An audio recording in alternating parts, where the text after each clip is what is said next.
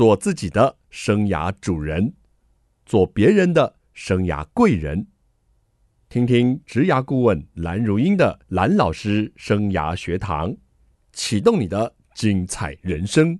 欢迎听众朋友透过环宇广播电台和 Parkes 的收听蓝老师生涯学堂，我是节目主持人蓝如英蓝老师。新的一年呢，我们要进行的是健康百分百系列。今天邀请到的来宾呢是啊蔡中景中医诊所的院长蔡中景医师。主持人你好，各位听众大家好。蔡医师呢可厉害呢，他是那个中医跟西医双个执照。是，嘿。这读书读很多哈，是要花费比较多的时间，然后更用心的了解跟体会。嗯，所以对这样的领域真的很有兴趣。是，没错。太棒了！我们今天请到蔡宗景医师，在新年的第一集节目呢，要跟我们来聊聊新年怎么样更健康哦，而且来守护我们冬天的健康。待会我们会聊一些冬天的疾病啦，还有养生。对，是的。冬天确实很需要这个议题。没错，没错。那常见的话，我们大家都知道，冬天的话常会碰到一些感冒的疾病，然后还有一些可能中老年人的一些心血管还有脑血管的疾病，都需要我们来注意。嗯哼，那冬天为什么在上呼吸道的部分是比较容易发生这个疾病呢？是，那呃有不少的一个病毒啦，例如说鼻病毒啦等等等，或者说像新冠肺炎的一些病毒的话，其实在冬天他们是比较容易繁殖的。然后再来的话。还有一些就是我们身体的一个调控，因为事实上天气比较冷的话，哈，我们血管哈比较容易会收缩。那收缩的状况之下的话，我们血液的循环流通会比较差，那免疫细胞的递送运送也会比较差。再另外的话，就是说，通常我在看一些科学资料说，大部分的话冬天哈，事实上的话会比夏天哈来的比较干燥。那干燥哈有利于病毒的一个颗粒 particle 的一个。呃，传播跟分散，然后再来的话，冬天的话，大家可能都是居住在室内比较多，那当然空气可能比较不流通，也比较容易会有传递这个呃病毒性的一个感冒的一个问题。所以冬天这么说也是流感好发的。是是，也是流感好发的时期，然后新冠肺炎也是，然后像其他也很常见的，例如说鼻病毒、类病毒，然后呼吸道融合病毒，是都是在这个时候是容易这个流行的。嗯，那刚刚你也提到，比较年长的朋友，可能在冬天呢，这个心血管方面比较容易有问题。这还是跟心脏的还有脑部血管，到冬天比较容易会收缩，那这一类的患者，他的血管就比较容易会阻塞，例如说。以胆固醇为主的斑块哈，在里面本来就有产生。那如果说斑块的剥落，剥落之后，当然会造成一些堵塞，再加上血管的收缩，那变成血流的不通畅，就会造成脑部或是心脏的组织的一个坏死，那就是所以产生我们阻塞型的一个脑中风，或者说心肌梗塞。另外，如果说像冬天的话，血压的话的上升，哦，那有可能造成脑出血，那就是脑溢血，这就属于出血型的脑中风。OK，跟天气有关，但是我从刚您讲的重点当中，应该也跟民众他本身的健康状况是有关的，是对不对？他如果胆固醇偏高，或者是他有这个三高的病史啊，对，更容易触发。对，基本上他大概还是有这样子的一个。就是慢性疾病史，或者说有这样子的一个可能高血脂、高胆固醇的一个体质，或者这些疾病，在冬天的时候才会触发、诱发这样子的问题。嗯、那冬天呢，到您的蔡中景中医诊所就诊的民众，也都是比较偏向这两大类的嘛？大部分的话，哈，就是看上呼吸道。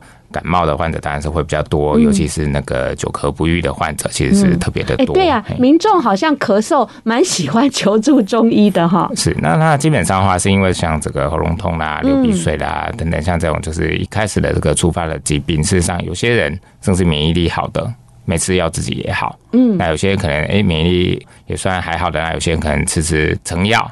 哦，或者说所谓的一些这些西药的，像止痛啦，嗯，或者一些抗组织胺、缩鼻水啦，就比较能够缓解。但是体质比较差的话，到后面的话，哈，就是有些也有人喉咙痛痛一个月的，也有，或者说到咳嗽的话，因为咳嗽的话，其实这个疾病就是比较复杂。它除了说像一般的话，就是上呼吸道感染之外，那其实很多患者其实是有一个像是过敏性的一个体质，或者他本身不知道，或者小时候本来就有气喘的体质，所以他的免疫调控比较复杂，所以。常常话都是咳嗽很久不会好，啊，来找我们处理的，包含像急性的一个咳嗽，就是当然是从感冒引起的；那慢性的咳嗽，例如说像这个气喘，或是老人家有些肺气肿，哎，慢性阻塞性肺炎，甚至是说咳痰有血的支气管扩张症，大概通常在冬天的时候，有时候症状会比较严重，就会求助于我们去做处理。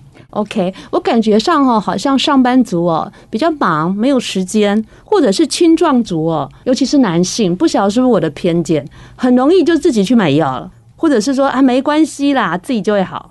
对，那当然的话，如果说哈，今天症状是蛮轻微的，然后说有些只是流鼻水啦，轻微的喉咙痛啦。嗯啊，有些人甚至也没买药嘛，我们喝喝柠檬水啦，多休息啦，嗯、睡饱啦，吃饱啦，可能就可以处理好了。那当然，你如果说这个高烧不退，哦、嗯，那例如说可能三十八点五度 C 以上两三天，然后喉咙痛得很剧烈，那全身的身体肢体的话非常的酸痛，骨头酸痛等等，就是看起来就是病史比较严重的，甚至会到喘等等，这个其实还是要就医，嗯、来寻求医师的一个帮助，才可以早日的恢复健康，而不至于说再从上呼吸道的发炎变成下呼吸道发炎，下呼吸道发炎大家常见的，大家就是知道是会肺炎哦，这就比较严重了。对，那样的话，如果真的延伸到肺炎的话，就是要住院，可能到三五天以上。所以还是不要拖。对，麦根在那里。对对对，那事实上以我们中医的角度来处理的话，好像一些感冒的话，其实你症状刚开始很轻微的时候，其实你药很快下去，嗯、有时候其实三五天它还没有达到一个上升的状态，其实就被压制下来了。那有时候就是说，哎，可能喉咙痛啊、咳嗽，那人家好几个礼拜了，嗯、那肯定恢复的时间就会蛮长的了。我感觉上好像新冠肺炎后，大家对中医比较有信心哎。在感冒啦，或者是咳嗽的症状上，好像变成比较有信心了，因为他们觉得好像清冠对对，那清冠一号的话，哈，在 COVID-19 的时候的一个问世，哈，那事实上在那个时候也没有除了一些抗病毒的药物是。哎的一个使用的话，其他也没有一些什么特效药。那事实上病毒的一个治疗的话，大部分还是靠自身的免疫的一个调控。对对，当然还是也有一些药物，不管中药或西药，抗病毒的一个作用。是。那待会呢，我们就要来聊聊，既然冬季呢容易好发这个上呼吸道的感染，还有这个脑部跟血管的疾病，那站在这个中西医的观点呢，我们到底冬季要怎么样预防这些疾病的发生？我们休息一下，再来请教我们中西医专长的蔡中景医师。欢迎听众朋友再回到蓝老师生涯学堂。新的一年呢，希望听众朋友能够更健康，因为这个健康是一嘛，后面的才会很多零哈。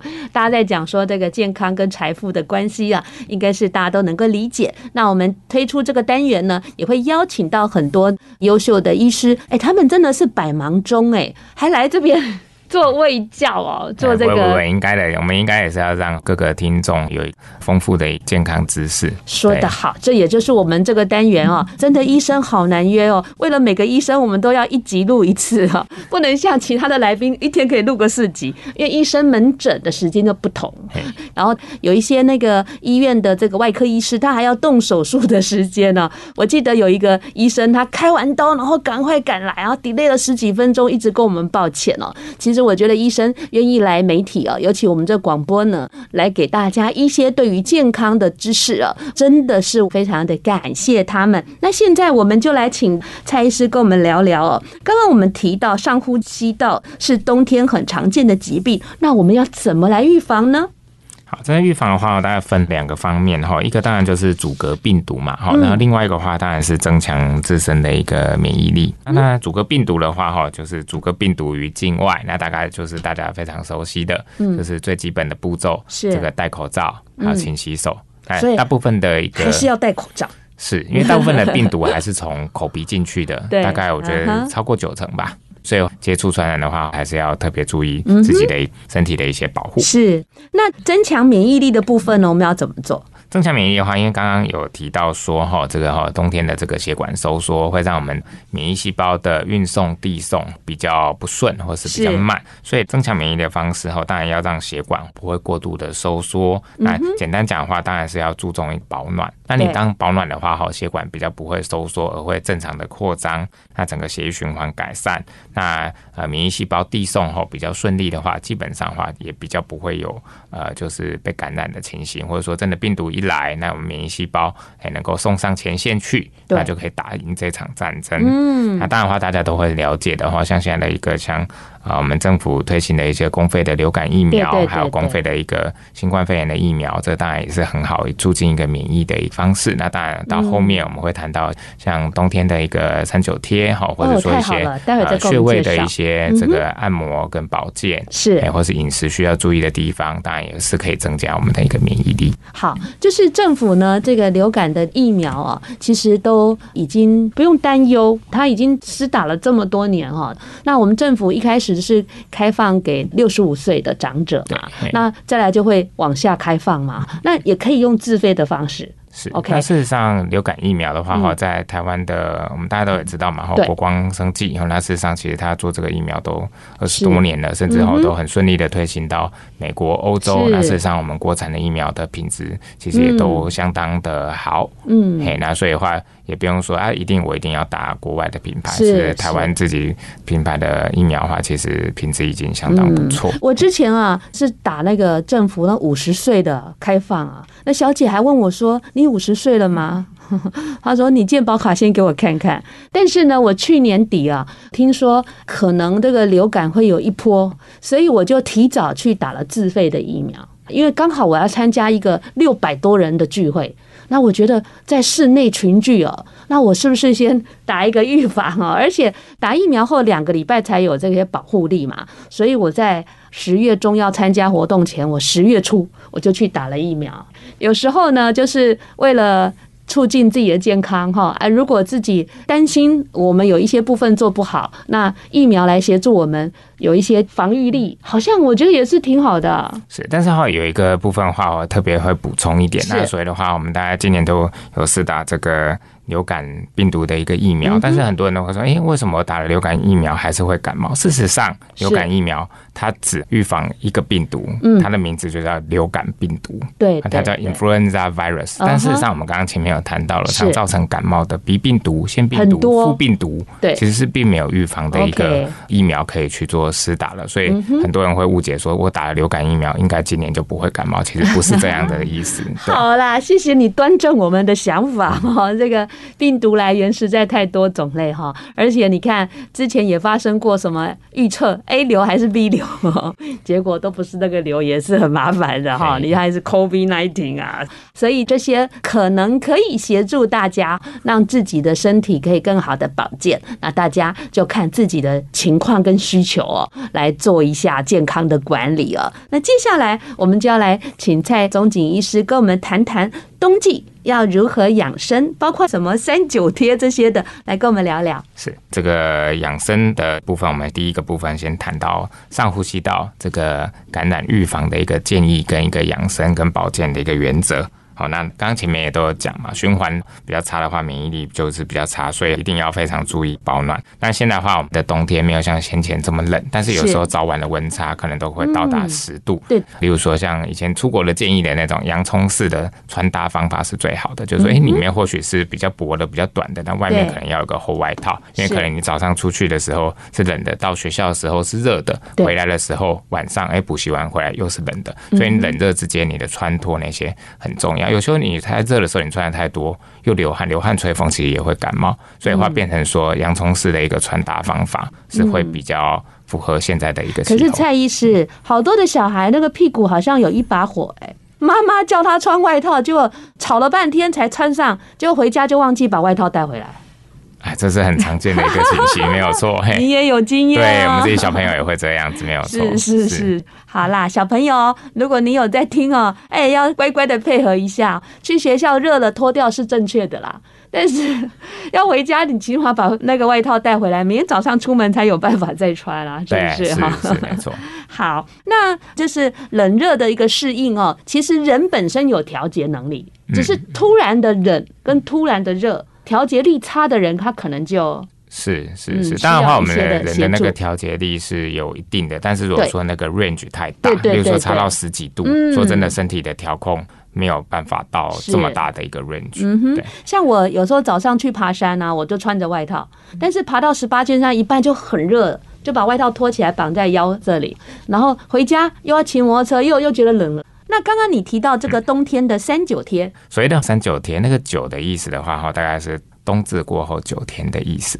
冬至过后九天要来贴是吗？对对对对，但是通常的话，因为哈我们不会说刚好就是这三天，所以我们通常简单讲是从冬至开始，是。到冬天的结束，基本上都可以贴，都可以这样子的一个药物的贴敷来改善免疫力，改善循环。嗯，那大部分施作的方式在后背的一些特定的一个穴位，是，比如说像肺腧穴、大椎穴、风门穴等等穴位哈，会贴一些比较温热的中药，做成了一个药饼，然后一次贴敷大概三个小时，那总共贴三到四次。那它借由一个穴位的刺激，哦，来增加免疫的机能，然后也让身体的血液循环能够改善。嗯，那来达到一个预防感冒的作用。那对于像有些女生啊，容易手脚冰冷，或是有鼻过敏啊、气喘的一个体质，也都会有一个显著的一个功效。这个就要寻求专业的中医师来替我们做这一个治疗还是预防。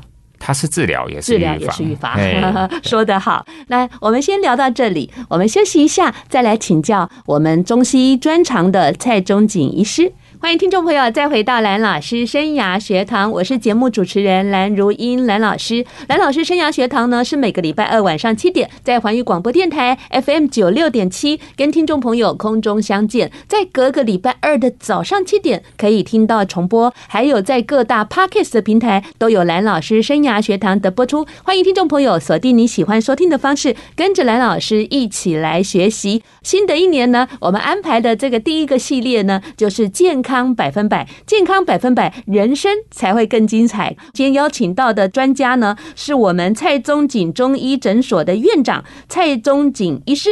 主持人，各位听众，大家好。刚刚呢，我们聊到呢，冬季常见的疾病，包括了上呼吸道的感染，还有脑部跟心血管的疾病哦。尤其在新的一年呢，我们要健康，重新的好好的出发一下，做好健康的管理。蔡医师，您刚刚提到我们在冬季的养生呢，可以注意我们自己的保暖啦、衣着啦、洋葱穿法啦，还有可以利用我们冬至过后到冬。季结束前了，来我们的中医诊所进行三九贴，来达到一个预防跟治疗的效果。还有其他的吗？另外一个话，自己在家里容易做的哈，那大家就会建议话可以煮一点这个黑糖生姜汤，那它可以预防感冒。这个东西的话，我想很多可能当过兵的朋友都知道哈。那事实上的话，有时候真的冬天寒冷的时候，这伙房真的也会准备这样子的东西。真的呀？这个东西的话，我也讲一下它治疗预防的一个原理。好的，好的。第一个，它叫黑糖生姜汤嘛，所以顾名思义，它里面有黑糖跟生姜。是，那黑糖的话，它本身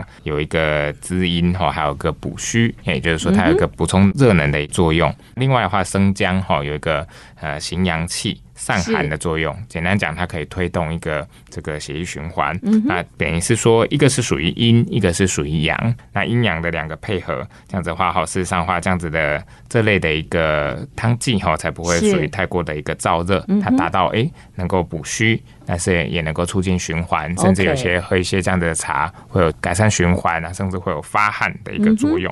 那古代治疗感冒最早的一个处方在桂枝汤，那事实上里面就是也有姜，然后也有这个糖在里面。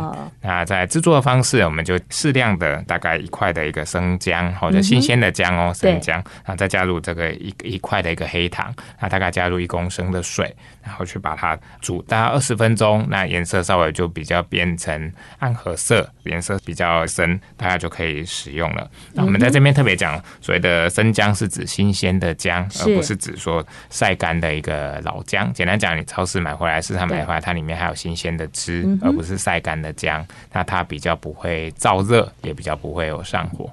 刚医生提到黑糖生姜汤哦，它有没有特别饮用的时间？坊间有些人说晚上不能喝姜汤，有这样的考虑吗？因为它是黑糖哈，搭配姜，而不是单纯只有姜，所以基本上的话，它的性质哈当然是偏温，但是它不会说到燥热，所以基本上的话，感觉冷的时候，手脚冷的时候，你适量的一个饮用，大致上都不太会有什么副作用，或是感觉燥热的情形。这个就是我们在家里哦就可以取暖的一个效果。那冬天的气候跟环境啊，也是蛮容易造成我们血管的部分。那这个部分我们要怎么样来做到预防跟保健呢？是，刚刚有讲说这个心血管、脑血管的这些疾病哈，通常患者的话大概都还是会有一些这个高血脂，或者说胆固醇过高等等的情形。那事实上说高血脂哈，它当然是像心肌梗塞或者缺血性的脑中风的一个危险因子。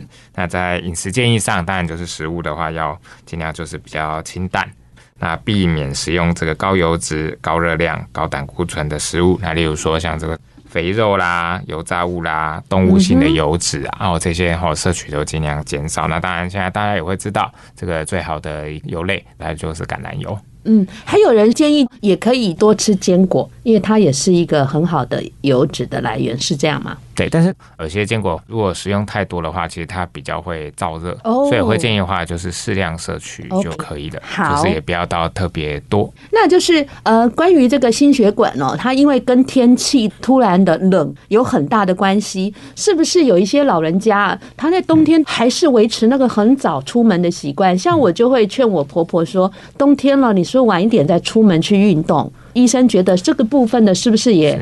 很重要。要部分的话，在我们门诊患者哈，像比较老人家，甚至中年人，他本身有糖尿病啊，或者说曾经有这些心血管疾病的这些病史的，我们都会特别去跟他交代哈。呃，在冬天哈，睡眠的这个原则，简单讲，晚睡晚起。哦，真的呀？对对。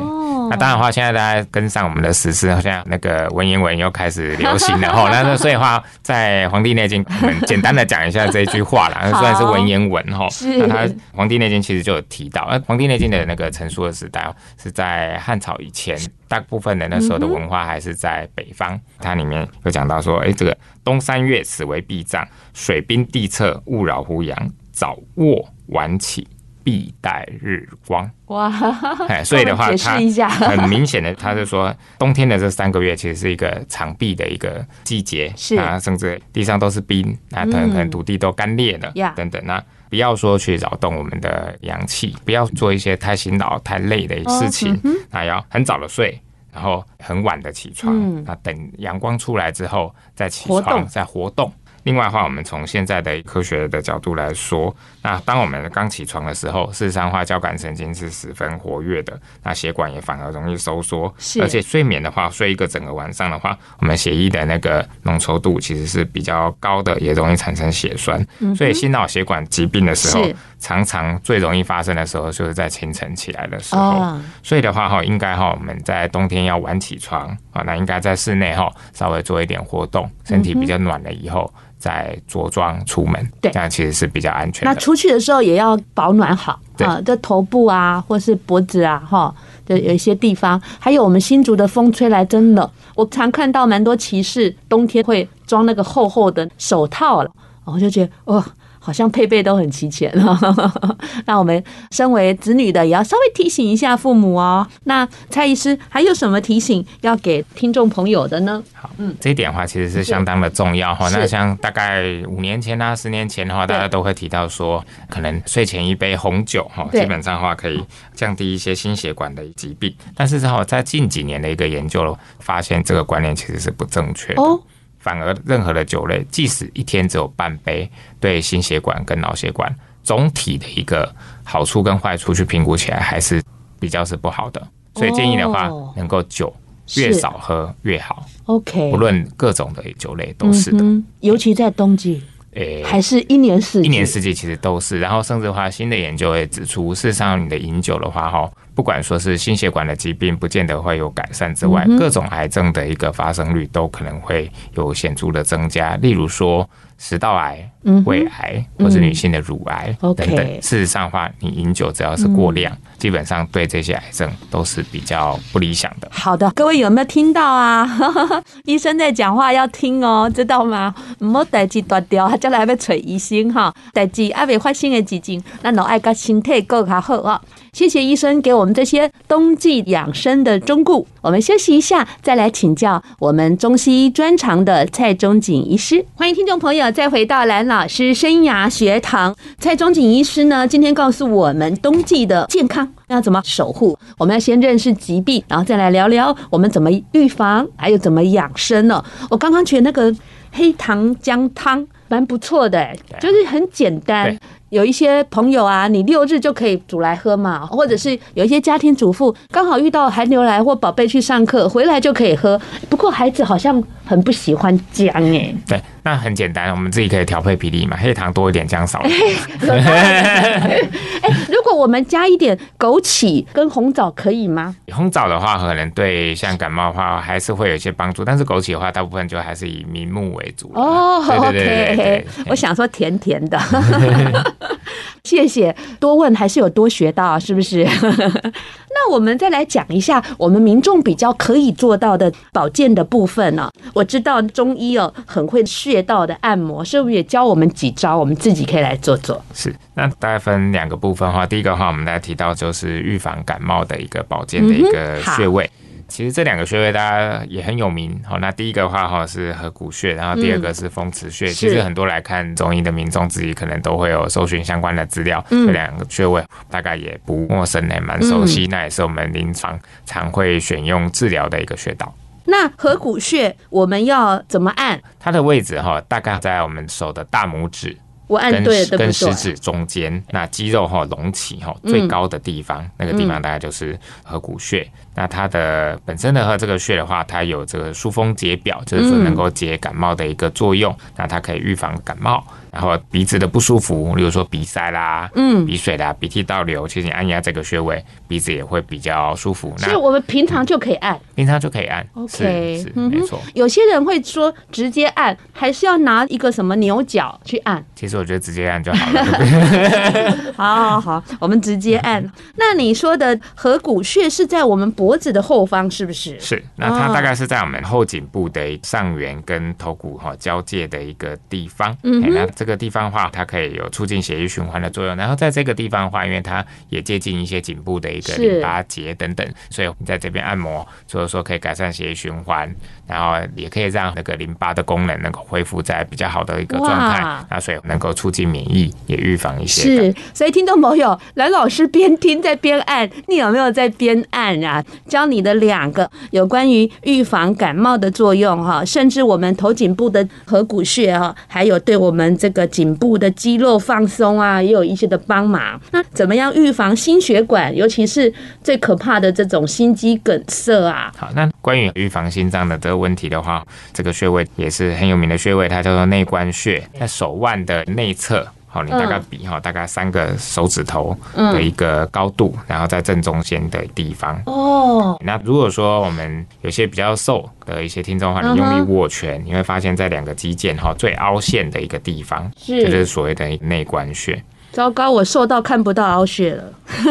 那这个有一个口诀叫做内关心胸胃。他的意思是说，内关穴可以预防一些像心脏啦、胸腔啊，或是胃，这个对我太重要了。等等哈，这个算是上腹腔的一些疾病啊。我胃很不好啊，这要多按了哈。内关心胸胃，好，所以我今天学到的这个内关穴好重要。这个有关于风池穴跟合谷穴，我知道在哪个部位。这个内关穴，那两手都是吗？对，两手，两手都是，可以左右交替的一个按摩。我现在在按哦，你有没有在听？有没有在按呢？就 是知识要化为行动，才能产生力量。这是蓝老师的名言。不要只听知识，你要去做才有帮忙。不要觉得蓝老师的节目收获到好多，然后呢？你要去做，对不对？哈，内关心胸胃，我复习了好几遍了。那接下来我们想跟蔡医师聊聊，新的一年呢，建议民众呢要怎么样去守护健康？那很多的民众呢会替自己规划一个健康检查。你建议我们怎么做？建议的话哈，大概在一个月前新发布的哈，一百一十年的国人十大癌症哈，那这个新闻发布的时候，几乎都登上了各个重要新闻的头条。嗯、那这个头条的意义是在于说，癌症的第一名的发生率已经哈变成是所谓的肺癌，我知道是第一名，否则过去过了大肠癌了。过去十五年的第一名都是大肠癌，是。对，那从一百一十年开始，肺癌成为第一名。嗯，所以筛检的部分的话，哈，肺癌哈变成非常重要。嗯嗯嗯。那其次的话，当然大家熟知的那个肠胃镜的检查，那对于哈大肠癌的预防也是非常有积极的作用。嗯，所以你会建议民众可以从国人比较容易罹患的这些。然后自己来规划一个适合我们自己的健康检查。是，事实上我们直接去看那个数据的话，哈，前三名跟呃，例如说第七、第八、第九名，其实发生率都已经差别很大了。哦、所以我们当然还是有，你看的好仔细哦，我都只看名次而已。还是有哈最常发生的疾病来最常去做一个筛检。才会特别有意义。OK，对，还有就是可能可以参考自己的家族病史。是，那我们节目也曾访问过新竹马街的这个陈百喜医师，那一集呢专门就是在谈肺癌、肺腺癌哈，包括了政府新提出的第五个癌症的免费筛检，如果符合家族病史的条件的民众，您就可以到各医院呢有配合的医院去做筛检。我自己就是家族病史嘛，我爸爸是肺腺癌过世的，所以。我在去年也去找了陈百喜医师做筛检，那因为是家族病史嘛，所以就被列入这个定期要不断的去追踪，就是维护一下自己的健康哦。所以这个部分呢，新的一年如果你有一些健康的困扰，也可以留言让我们知道，或者去关注一下蔡宗景中医师。医师也常常会在自己的粉砖哦做一些健康知识资讯的分享，那听众朋友也可以关注。那最后我们来呼吁一下。还是要来祝福一下大家的健康啊！这是新的一年的来临呢，希望大家都能够身体健康，能够平平安安。然后像事实上，我们现在的像健保署也是常会呼吁大家哈，能做筛检的话，能够提早筛检。那其实有一些疾病提早发现、提早治疗，第一个话哈，可以就是比较快恢复健康，是那也可以让医疗的一些支出跟资源能够做到最有效的一个利用。真是政府派来的。好，听众朋友，我们希望呢，健康从新的一年开始啊。过去有一些不好的习惯，是很 NG 的习惯，早一点改一改啦。那如果对于健康的资讯呢，希望能够接受到更多。这个月我们都是在做健康哦，那好好的关注一下我们的节目。下个礼拜同一时间，蓝老师生涯学堂，我们空中再见了，拜拜。谢谢主持人，谢谢各位听众，再见。